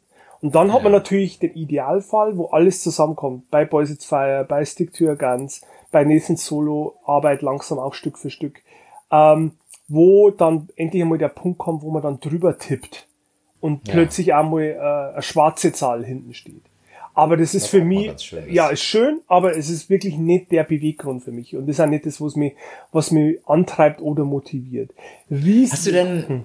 Entschuldigung. Entschuldigung, dass ich da reingrätsche, aber hast du denn schon mal äh, eine Album-VÖ auf den Weg gebracht mit Endhits, wo dir die neue Scheibe von der Band, die du halt irgendwie jetzt schon seit ein paar Platten hofierst, eigentlich nicht gefallen hat? Du musst jetzt keine Namen nennen, aber ich meine, also gibt es das, dass du halt, ich meine, du hast ja, ja, vielleicht äh, auch gefühlt eine gewisse Verpflichtung, dass wenn du eine Band signst, dass du halt für diese Band auch da bist und dass du möglicherweise auch nicht unbedingt immer verstehen kannst, wo wollen die jetzt gerade künstlerisch hin? Du bist ja letzten Endes die Person, die die Platte halt konfektioniert und am Ende des Tages in die Läden stellt und ein bisschen Promo oder Marketing irgendwie reingibt in die ganze Sache. Gibt es das überhaupt? Also, dass du, dass du denkst, ah, weiß ich nicht, ob ich das rausbringen möchte, aber ich fühle mich verpflichtet? Mm, ich würde, ich hatte die Situation noch nie, aber am Ende des Tages würde ich immer sagen, ich als Label muss dem Künstler vertrauen, dass er weiß, dass er das Richtige gerade tut. Ja. Wenn ich in einer anderen Meinung bin, dann sage ich es, aber ich kann nicht mehr tun, als es einmal sagen. Ich bin kein so ja. ein verrückter Mogul mit so einem Zylinder auf, äh, der glaubt, er hätte, er hätte irgendwie die Weisheit mit dem Löffel gefressen, weil am Ende des Tages bin ich ohne den, der die Musik macht, oder noch viel wichtiger, der, der die Musik später kauft und unterstützt, der, der Fan, bin ich nichts. Ein Label ist einfach nur, wie du schon sagst, ein, ein, ein Organisator, ein, jemand, der das Manufacturing macht. Ich hab bei meinen, ich glaube, meine Bands hören mir sehr viel zu, würde ich jetzt mal behaupten, und ja. hören auf meinen Ratschlag, aber die wissen aber auch jederzeit, am Ende des Tages könnten sie sich komplett dagegen entscheiden. Und ich würde die trotzdem unterstützen, ähm, außer es wäre jetzt äh, inhaltliche extreme Verfehlung. Ähm, ja, Nathan hat ja jetzt zum Beispiel gesagt, er, er hört sehr auf dein Wort. Wie nah stehst du denn überhaupt zu deiner Label-Family, zu den Künstlern? Also jetzt mal, ne, klar, wie du jetzt gerade sagst, also äh, du kannst letzten Endes deinen Künstlern was raten und so weiter. Aber jetzt mal abseits von diesem ganzen Zahlen rumschieben und irgendwie Deadlines und äh, Masterabgabe und bla und blub, dieser ganze Kram, beteiligst du dich dann auch quasi ein bisschen an der künstlerischen Ausrichtung? Sagen wir sowas, sagen wir Artwork oder Videos und so angeht? Also es kommt ein bisschen drauf an, auf die Band. Bei Boys It's Fire würde ich sagen sehr. Ja. Äh, da würde ich sagen, die Band und ich haben da so ein bisschen so Symbiose geschaffen, aber auch wieder um auf dieses Familiending zurückzublicken. Die Band hat immer das letzte Wort, aber ich glaube, die Band würde, vermute jetzt mal, nichts machen, von dem ich sage, Leute, das geht überhaupt nicht. Aber weil sie auch sich wieder im Gegenzug darauf verlassen könnten, dass sie es trotzdem tun könnten, wenn sie möchten. Ja. Also ich glaube, wir hören da sehr aufeinander. Das heißt, bei Boys at Fire bespreche ich mit denen die Videos, ich, ich reiche meine Ideen rein und dann spricht man ganz offen über Ideen äh, jeglicher Art ähm, und äh, findet dann einen Kompromiss. Was ist die erste Single? Wie soll das Video ausschauen? Spielt man Tour XY jetzt oder spielt man die nicht? Und so weiter und so fort. Also da bin ich schon sehr involviert, aber wiederum, ich überschätze mir dann nie als jemand, der glaubt, äh, das hängt an mir. Es, ja. es ist immer die Band, genauso um wieder den Bogen zum Tourmanagement zu schlagen. Ich glaube nie, dass die Leute wegen mir da sind. Oder weil ich so schöne Excel-Sheets habe auf meinem Computer. Oder die Zettel, die Ausdruck mit dem Zeitplan, weil die so gut ausschauen. Doch, die sind, die sind wirklich schön. Also ich kann dir sagen, ich komme gerne dafür vorbei. Die sind schön, aber nie war das wegen dem Zettel da. Das heißt, ja. das ist bei mir, ja, ich sag meine Meinung, ja, ich fühle mich respektiert, äh, aber ich weiß, am Ende des Tages habe ich auch ein bisschen so, muss ich meine Position kennen in meinem, in meinem Schaffen oder, oder als, als in meiner Funktion.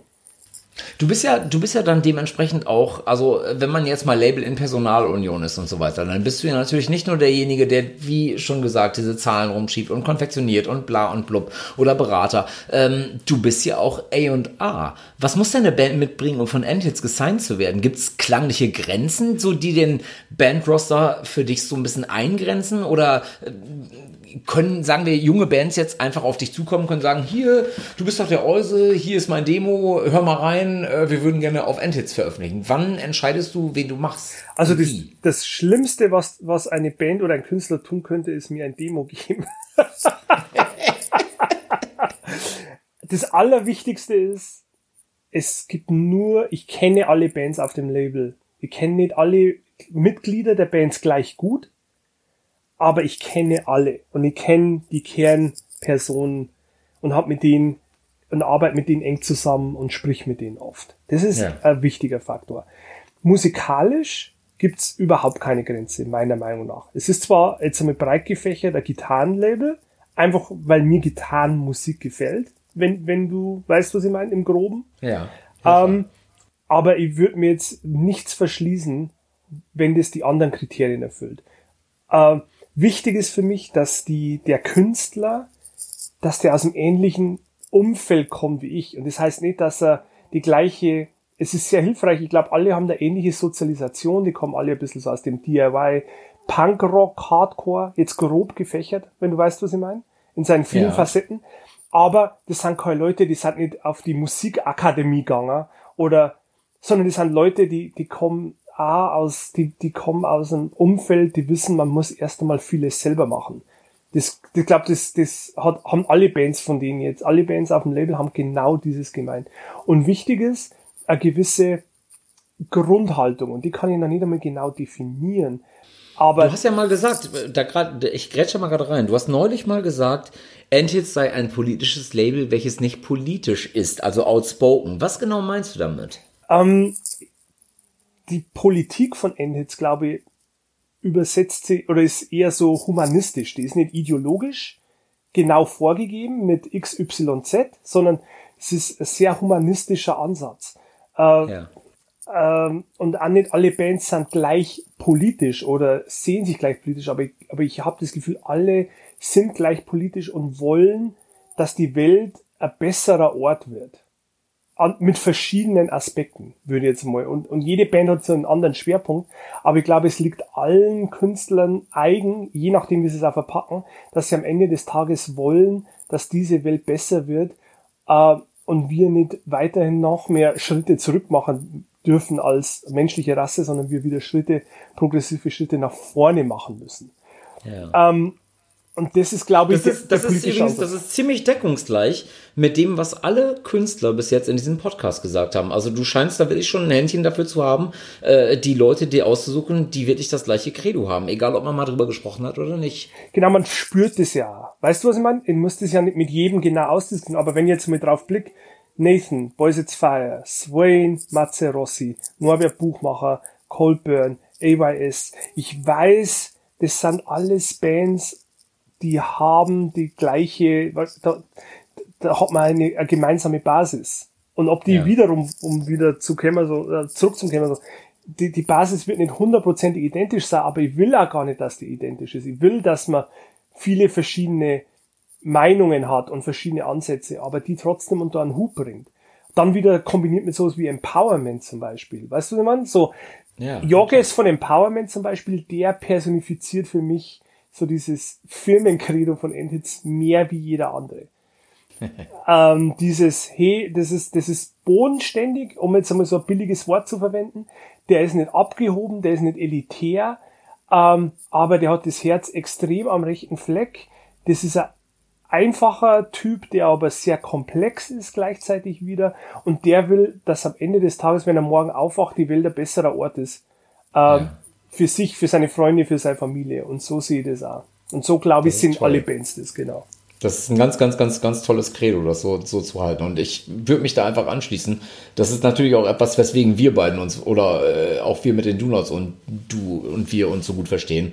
Weil da sind wir, glaube ich, echt alle ziemlich so auf einem, äh, einem Blatt Papier. Ah, so. ich habe dir letztens sogar zitiert und zwar, das ist mir hängen geblieben, das fand ich so schön von dir, Ingo, wo du gesagt hast, ein guter Song muss nicht politisch sein aber es gibt nichts Besseres als ein, eine gute politische Idee mit einem geilen Song unten drunter. Hm. Ja, und das, das ist, ist halt das ist ein bisschen für, das ist ein bisschen für mich, äh, das ist ein bisschen für mich ja Endhits, weißt du, was ich meine?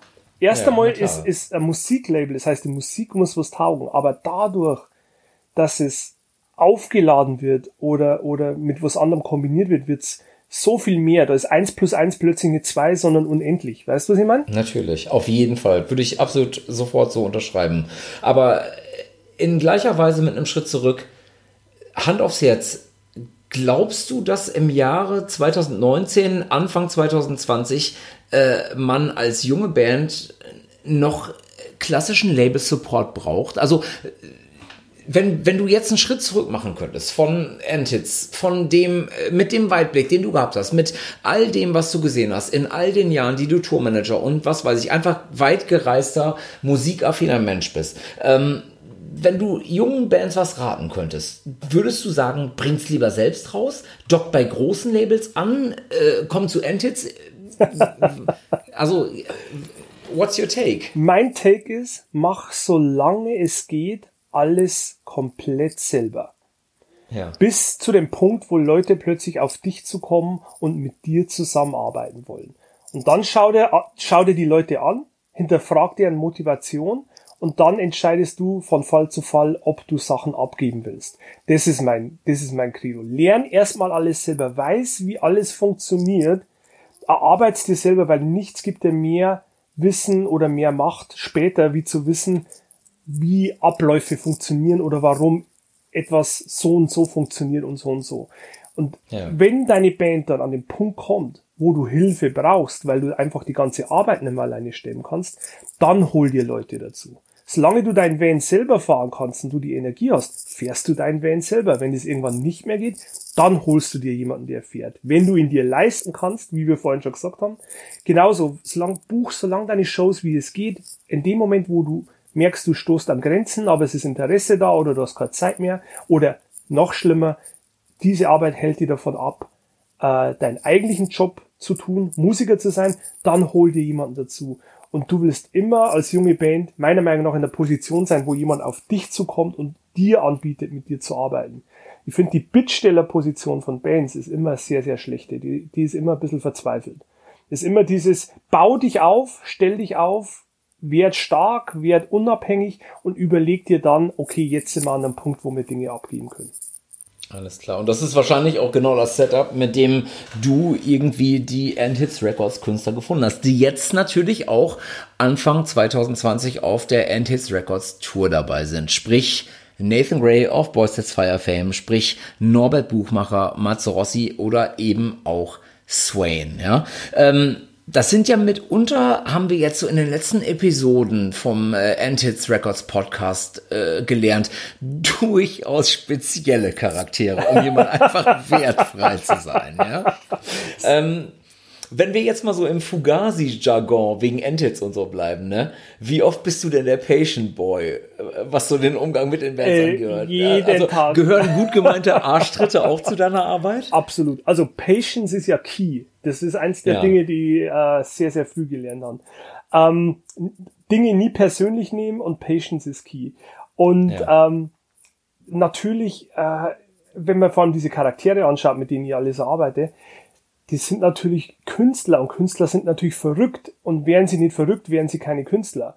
Ähm, ja. Wenn du nicht so verrückt wärst oder dein Bruder Guido und der Rest deiner Band, dann wärt ihr nicht die Donuts, sondern dann würdet ihr immer noch im äh, Musik aktuell oder musikproduktiv arbeiten oder wärt beim Finanzamt in Ibbenbüren.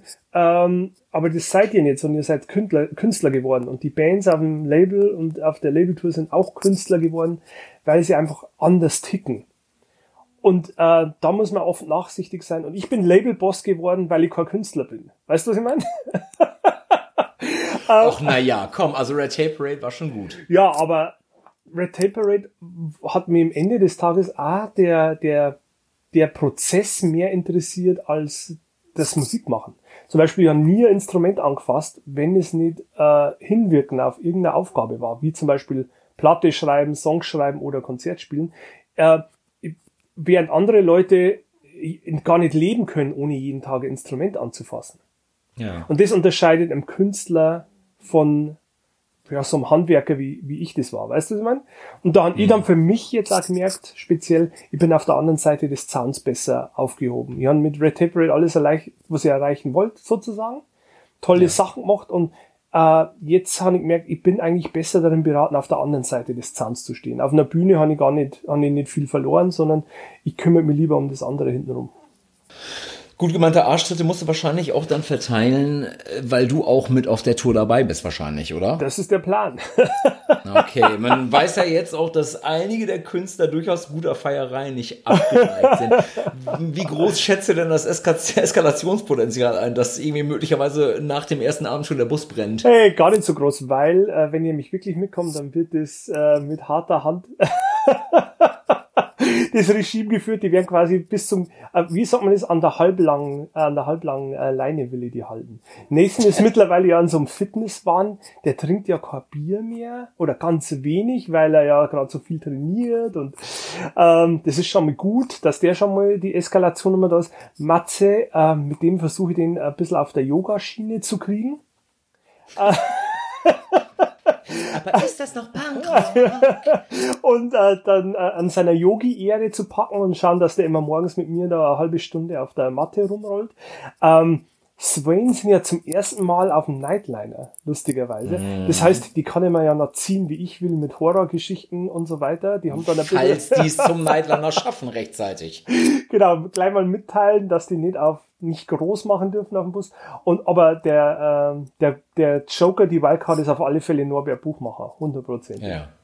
Das wird, ein Pro das wird ein Problem. Erstes Mal Nightliner und danach, die feiern ja sehr gern. Die sind ja dem Trinken gar nicht abgeneigt. Deswegen, aber ich glaube, die haben da ein bisschen Angst, weil ich mit dabei bin, weil, weil Papa, Papa mit auf der Party ist. Ja, und, vor, und Angst kann man ja vor dir auch haben. Wir kommen jetzt mal gerade kurz zu meiner Lieblingsrubrik vom Antids Records Podcast. Ich habe es jetzt bis jetzt jeden Künstler hier gefragt und das muss natürlich auch der Klops der Klopse äh, am, am Labelruder muss das beantworten. Äh, die beste Tourgeschichte. Ich weiß von einer Geschichte, wo man durchaus gleichermaßen Mitleid wie Angst vor dir haben kann. ähm, ich, ich spreche da auf einen Zwischenfall mit Boys Let's Fire an, äh, äh, wo ihr, glaube ich, in New Orleans einen Zwischenstopp hattet. Äh, Euse 321 Go. Habe ich dir die Geschichte eigentlich persönlich erzählt? Ja. Ja, oh, hast du. Ich bin ein Idiot. ich wusste nicht, ob wir dir die schon beim Lagerfeuer erzählt hat. Also, wir waren auf Tour in Amerika. Ähm, damals mit Sick of It All, Boys It's Fire, Death by Stereo und die Hope Conspiracy. Tolle Tour, nur super Bands. Ähm, Tour lief wirklich toll. Ähm, Sick of It All Publikum in Amerika, hm, äh, zu dem Zeitpunkt bisschen schwierig, würde ich jetzt mal behaupten. Boys It's Fire zu dem Zeitpunkt sehr, sehr explizit politische Band, ähm, die sich ja da eher in Richtung Sozialismus äh, positiv geäußert haben. Und das kam äh, bei diesem Publikum oft nicht so gut an. In der Mitte der Tour war New Orleans und jeder wusste, das wird einfach eine katastrophale Show, weil die wird nur gebucht, um von Florida nach Texas rüberzukommen, wo die Shows wieder gut sind. Das heißt, wir, wir rollen da schon an, jeder so, ah, oh, das wird eine totale Kackshow, aber egal, wir bringen das hinter uns. 75 Zahlende bei dem Package. Kannst du dir das einmal vorstellen? 75 Leute tauchen nur auf. Wahnsinn. Ähm, und ich finde hinter der Bühne so Boxrundentafeln. Round 1, Round 2, Round 3. Mhm. Finde ich mega lustig. Und ich hatte ja meinen Schweinetanga dabei. Der, Schwe der Schweinetanga war äh, ein Tanga mit so einem Schweinchengesicht vorne. Ähm, dem hat er schon so ein Auge gefehlt, weil den hatte ich ab und zu beim Stage-Diven an. Und, äh, und da wurde schon so ein Auge runtergerissen einmal von dem armen Schweinchen. Das war so ein einäugiges Schwein äh, in diesem Tanga. Und während Boys 2 auf die Bühne gehen, ziehe diesen Schweinetanga hinter der Bühne an, schnapp mir die Boxtafel Round One und wie so ein Boxenluder marschiere über die Bühne. Round One, dreh mich von links nach rechts. Die Band lacht, find's mega lustig. Das ist alles gerade während Bam Bam Rise, Rise losgeht und hier ja. diese Boxentafel. Das Publikum ist die 75 armen Leute, die dafür Geld ausgeben, sind, sind komplett verstört. Ich gehe runter von der anderen Seite, alle lachen ich schnapp mal Round 2, zweiter Song geht los, ich gehe wieder über die Bühne, dann der nächste Song, was immer das war, Round 2 und plötzlich sehe, dass da so fünf so Nazis gehen jetzt im Publikum sind. Mit Screwdriver-T-Shirts, Arresting Officers und so weiter und so fort. Oh und yeah. die fangen, you fucking faggot! und dann, you fucking commie bastards! Und Großartig. Nathan Gray, ähm, der ja keiner Konfrontation und kein Konflikt aus dem Weg geht, speziell Nein. wenn er mit sowas, äh, wenn er bei sowas provoziert wird, springt runter in die Mitte von denen, reibt sie mit seinem Hintern am Oberschenkel von deren ihren Anführer und schmeißt den Luftküsse zu. die, die fünf Typen umzingeln Nathan. Ich schmeiß dieses Round 2, Round 3 Schild weg schnapp mir meine Maglite, die hat so eine große Maglite, wie so ein Bulle oder wie so ein Nachtwächter, so ein amerikanischer, aus meiner Werkzeugkiste, schnapp mir die, spring runter und das letzte, was ich höre, ist wie Chad, der Gitarrist schreit, you fucking idiot, put some fucking pants on. Also, ich spring da runter mit meinem, hab nur diesen Schweinetanger und diese Taschenlampe, stürzt da hin und hau dem Anführer von denen oder dem größten von denen von hinten die Maglite über den Schädel. Zieh dem die einmal drüber. Das Blut spritzt, die fünf Typen drehen sie um und ich bin so auf Adrenalin, dass sie die in bayerisch anschrei. Sie sollen jetzt herkommen und wir regeln das jetzt hier. ich, ich schwing diese blutige Maglite und diese fünf Nazis schauen mich nur absolut entgeistert an. Der eine blutet überall und der Rest starrt mir einfach nur an. In dem Moment kommen schon von links und rechts die ganzen anderen Bands raus. Die Typen werden zur Tür rausgepusht. Ich stehe dann so da mit meiner Taschenlampe und bin so, sag so, they didn't wanna fight me, what was going on? Und dann kommt ein Mann, der Schlagzeuger von Zuckerbill und sagt so, dude, have you looked at yourself in the mirror lately? Und, und dann sind doch die, sind die Nazis nicht dann in einem ganz kleinen Auto Ja, die Clowns? die, die sind dann in so ein Minivan gestiegen, wie von der Mama ausgegangene Minivan und sind dann so weggefahren, während die 70 anderen, die da da waren, Münzen und Feuerzeuge auf die geschmissen haben, während die so vom Parkplatz weggefahren sind. In diesem winzigen Minivan. Das, das war New Orleans. Und jetzt weißt du auch, warum ich mit Boys at Fire so dick bin. Not just boys found the girls too. Ja. Also das ist eine der wirklich schönsten und punksten Geschichten, die ich seit langer Zeit gehört habe. Großartig. Vielen Dank dafür. Wie war das Und vorhin, ich- dass Wayne hoffen, die Mama hört das nicht? Ich hoffe, meine Mama hört das auch nicht an. Frau Ronsberger, das hat er nicht gesagt. Und der kommt auch gerne wieder nach Mais, äh, bei Bodenmais und isst ein Stück Kuchen mit. Äh, lass uns kurz bei Lachen bleiben. Ich habe noch eine Quickfire-Runde äh, kurz vor Ende dieses Podcasts für dich vorbereitet, mein Lieber. Was ist denn eine Quickfire? Ich baller dir einfach jetzt äh, äh, jeweils zwei äh, äh, kurze Sachen um die Ohren und du darfst dich entscheiden oder darfst den Satz zu Ende führen. Okay, bin gespannt. Ich bin bei sowas aber nicht sonderlich gut. Das Ja, das macht gar nichts. Du hast jetzt gerade dir alle Sporen in New Orleans verdient, damit du jetzt hier abfacken kannst. Das ist kein Problem. Also, Tape oder Vinyl? Hey, lustigerweise Tape, weil äh, mein Auto hier hat ein Tape-Deck und es macht mir so viel Freude, rauszugehen, nach Tapes zu stöbern. Wir haben ganz viele alte Tapes gekauft, so wie Bad Religion, Stranger Than Fiction, Offspring Smash, Sugar. Ähm, aber ich kaufe sogar jetzt neue Sachen auf Tape und höre die im Auto. Und ist für mich ja wieder mega genial, äh, Platten wieder von vorn bis hinten ohne Skippen durchzuhören. Ja. Und einmal wieder einen Song auszuhalten, den man früher gar nicht so gut fand. Also Tape auf alle Fälle durch das viele Umziehen momentan bei mir oder das viele Reisen auch viel praktischer als Vinyl. Alles klar. Musik machen oder Musik veröffentlichen? Musik veröffentlichen, 100 Alles Prozent. Jetzt, äh, also das ist jetzt, jetzt bin ich sehr gespannt. Insane Clown Posse oder Crazy Town? Alle Fälle Insane Clown Posse. Da gibt's äh, Magnets. Maggots, weil die so verrückt sind. Crazy Town ist einfach nur, es sind nur so abgehalftete äh, Kokser, die zum siebten Mal in der Rehab waren. Insane Clown Posse ist der richtige Bodensatz. That's the real alles deal. Du musst übrigens Casper mal zu Insane Clown Posse befragen. Benjamin. Ja, mache ich. und Ich schreibe ihm gleich Und frag nach dem Cowboy-Shirt und der Geschichte vom Videodreh. Ja, ich glaube, der, der kriegt gleich noch eine WhatsApp-Nachricht. Alles klar. Die schönste Reunion für mich wäre Punkt, Punkt, Punkt.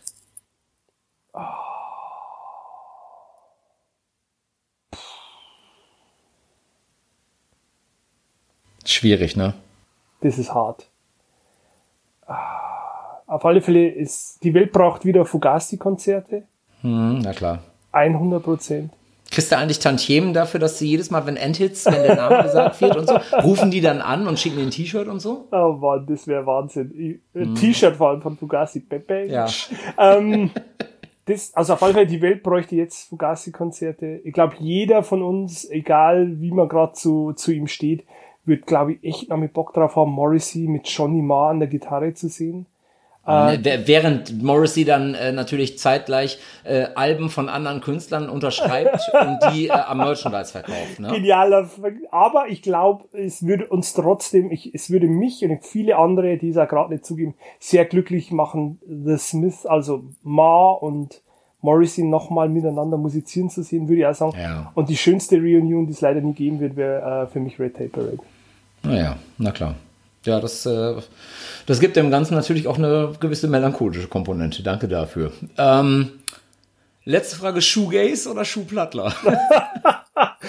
äh, ich verachte ja diese ganze Trachtennummer. Das finde ich ja so eklig. Ähm, bin aber auch kein riesen Shoegaze-Fan. Ähm, aber ja. tendenziell, weil dem Schuhplattler der Shoegaze auf die Nerven gehen würde, würde ich den Shoegaze dem Vorzug geben. Nur um den Schuhplattler damit zu ärgern. Sehr gut, guter Mann. Also lass uns, bevor wir jetzt hier zum großen Finale kommen, äh, noch einmal ganz kurz über die Zukunft von Endhits sprechen. Sagen wir jetzt nur mal äh, gesetzt dem Fall, ein größeres Label käme mit einem Beutel Geldschein um die Ecke und würde Endhits Records aufkaufen wollen, weil es so schön swaggy ist, den Label-Roster um das Ronsberger Label zu erweitern. Wäre das was, was du in Erwägung ziehen würdest oder würdest du es kategorisch ausschließen? Ich glaube nicht. Vor allem würde wir der erste Schritt, das erste, was ich machen würde, wäre jede Band anrufen und sagen, weil es gibt ja keine Verträge, ich mache ja alles auf Handschlag. Ich sage so, hey, willst du deine Rechte zurückhaben oder willst du die hier liegen haben mit Label XY? Das wäre der erste ja. Akt. Und dann ja. wären ja die Hälfte der Bands ja eh schon weg. Ähm, und dann gäbe es ja für das andere Label ja gar keinen Grund mehr, mich zu kaufen. Ah, und dann glaube ich, wäre es schon wieder vorbei. Aber ja. Gibt es sowas denn heutzutage noch? Naja, ich glaube, das ist ja quasi das, was ja irgendwie äh, mittlerweile, glaube ich, eingestampfterweise, aber was ja mit People Like You Records und Central Media und so passiert ist. Ah, so. die sind gekauft worden von Sony oder so, gell? Ich glaube ja. Aber andererseits auch wieder, in dem Moment, wo mir dann, wo, wo mich jemand feuern könnte in meiner Funktion, hätte ich schon überhaupt kein Interesse mehr dran. Ähm, oder mir jemand dann am Ende des Jahres so eine Statistik vorlegt und sagt, hey, nächstes Jahr muss das aber besser laufen. Also ich würde schon mal, nee, ich glaube, kann man ganz klar mit Nein beantworten. Nein, weil, weil, weil endet es für mich ja keine Zukunftsinvestition. Ja, aber das war ja dein ganzes Leben nie. Nee, no future. Aber weißt du, was ich meine? Also es gibt ja viele Leute, die bauen so ein Brand auf, egal was das ist, und das ist bestimmt auch schlau, das zu tun. Und, und irgendwann ja. wollen die dann den Brand oder ihre App, die sie gemacht haben, dann abstoßen für ein paar Millionen. Und das ist alles super und ehrenwert, aber das ist überhaupt nicht der Ansatz, den Enditz verfolgt. Das ist eher, ich, ich habe mich immer an, an Wells Motto pur ugly happy gehalten. Und deswegen wäre das, glaube ich, gar keine Möglichkeit. Ja, und deswegen kann man sich heutzutage auch erlauben, ein bayerisches Label aus Portland, Oregon zu führen, während man einfach dabei die ganze Zeit durch die Weltgeschichte fährt und äh, Leuten beim Abfacken zuschaut und die irgendwie in einen Nightliner zurückbekommt. Wie geht's denn für dich jetzt weiter nach der ganzen Tourerei, nach der Antids Records Tour und so weiter und so fort? Was steht 2020 noch weiter an? Antids Releases? Irgendwas, worüber du jetzt schon sprechen möchtest, abschließend? Oder sagst du jetzt erstmal, lasst die Tour auf uns zukommen und dann schauen wir weiter. nee, nee, auf alle Fälle, ich würde schon gerne über ein paar Sachen sprechen, wenn ihr darf. Ähm, ja, und gerne. zwar, ähm, die Endritz Tour einleiten wird die äh, neue Nathan Gray Solo-Platte, die heißt Working Title, was jeden extrem verwirrt, mit dem ich zusammenarbeite. Pascal und Robert dachten bis vor zwei Wochen in Berlin, es gibt einfach noch keinen Titel. Mm, verstehe.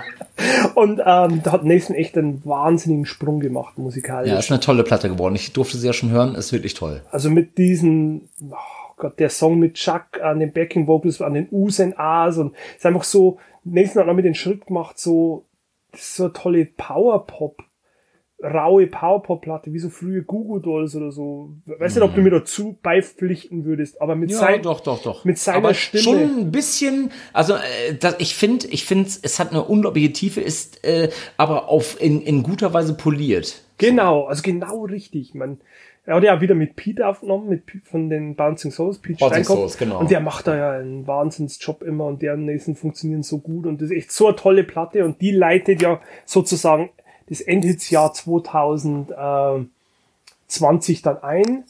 Dann kommt äh, äh, aller Voraussicht nach die neue Stick to Your Guns Platte. Das ist auch noch mal ein großer Schwerpunkt. Super wichtige Band auch, weil die hat, weiß nicht, wie vertraut du mit Stick to Your Guns jetzt bist, aber das ist ja. eine Band, die ja quasi diese Ideale aus den 90ern, das ist ja wie Ignite oder Boys Fire oder Earth Crisis, lauter diese Sachen, die, die nimmt diese Ideale und, und verpackt die aber in moderne Musik, die jetzt mich nicht hundertprozentig abholt mit über 40, aber die dieses Empiricon-Publikum sehr abholt und, und, ja, ja. Ähm, und deswegen das mag ich ja so gern an Stick to Your Guns. Das ja, und auch eine fantastische Liveband, das muss man auch mal einfach wertfrei sagen, egal wo man herkommt. Genau, super Liveband und hat auch noch immer was zu sagen und scheut sich auch nicht, das zu sagen, Jesse. Der Sänger ist, ist, wirklich wie jemand, so wie wir das in den 90ern kennengelernt haben. Das ist vielleicht nicht unsere Musik jetzt, aber ich verstehe total, warum eine Band wie Stick to Your Guns für jemand jung so wichtig ist, wie für uns damals Propagandi oder Good Riddance, wenn du weißt, was genau. Meine. Und genau. Äh, da steht ein neues Album an, hoffentlich nächstes Jahr. Zur Endhits Tour wollen wir uns eine kleine Überraschung überlegen, was Exklusives, wo alle vier Bands sich nochmal beteiligen, die auf der Tour mit dabei sind, mit exklusiven Songs. Da sind wir gerade am am Mauscheln im Hintergrund.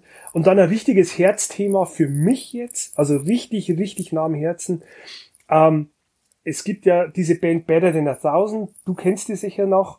Das war ja. ein Nebenprojekt von den Battery-Leuten, von den Youth of genau. Today-Leuten, vom Shelter-Sänger, mit dem Schlagzeuger von American Nightmare. Äh, und äh, Endhits wird nächstes Jahr die zwei Platten, die es von denen in den 90ern gab, neu auflegen. Ähm, und das ist jetzt nicht sehr contemporary, Ja. Aber es macht wahnsinnig Spaß da. Wir basteln da gerade so ein Booklet mit vielen Fotos und mit Liner Notes von den Bandmembern und so. Und das ist so ein richtiges Herzthema jetzt für mich, äh, das dann Anfang nächsten Jahres auch rauskommt. Das ist jetzt nichts, mit dem man jetzt äh, ähm, den Vertrieb glücklich macht, weil man dafür so viele Units davon im Saturn absetzen wird. Aber ich weiß, es gibt so eine ausgewählte Gruppe von ein paar hundert Leuten in meinem, unserem Alter, die da happy drüber sein werden, weil es eine Band war, die für mich sehr wichtig war und es ist einfach Full Circle, eine Platte, die ich damals bei Revelation gekauft habe, jetzt die nochmal auflegen zu dürfen. Ja, toll, großartig.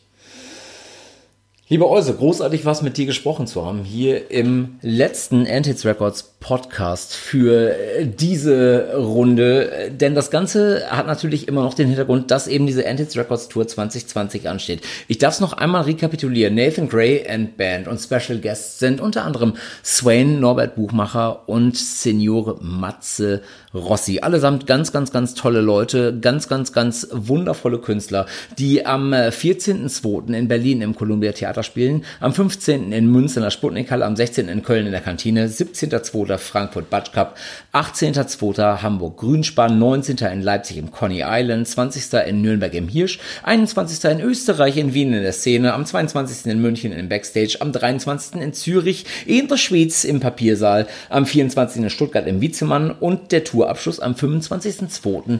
in Saarbrücken in der Garage. Ich werde es mir auf jeden Fall in Köln anschauen und ihr alle, die das jetzt hier gehört haben, solltet da auf jeden Fall hingehen. Das ist eine ganz, ganz, ganz großartige Sache. Antits Records, ein ganz, ganz, ganz tolles Label und das muss ich nicht mal sagen, weil der Euse ein alter Freund ist und weil die Bands Freunde von uns sind. Äh, das kann ich einfach wirklich wertfrei sagen, denn da sind Überzeugungstäter am Start, die wirklich brennen für die Sache und die das Kleine und das Große im Kleinen sehen, das Kleine im Großen und umgekehrt. Von euch, liebe Leute, hätte ich jetzt, bevor das Ganze hier jetzt vorbei ist, äh, nur noch diesen einen Wunsch. Abonniert bitte das Ganze hier bei Spotify, Apple, Deezer oder Podigy. Äh, dann könnt ihr auch die ganzen vorherigen Episoden nochmal hören. Und wenn es irgendwann nochmal einen nächsten Endhits Records Podcast gibt, dann seid ihr wahrscheinlich dann auch benachrichtigt und mitten dabei. Bitte lasst uns äh, euer Feedback hören auf Endhits Records Facebook und Insta. Schickt so Kommentare da irgendwie rein. Ihr könnt dem Euse vielleicht aber auch einfach mal ein paar Drohbriefe schicken, sowas wie, ey, hier, bring doch noch mal eine alte Red Tape Parade auf äh, gelbem Vinyl raus oder so. Da gibt es eine ganze, ganze Menge Möglichkeiten. Ich für meinen Teil bin Ingo von den Donuts. Ich habe mich sehr gefreut, diesen Podcast hosten zu dürfen und möchte mit dem einzigen Satz schließen, mit dem man hier schließen kann. Endhits Records Podcast zur Endhits Records Tour 2020 ist fucking dead. Bis bald.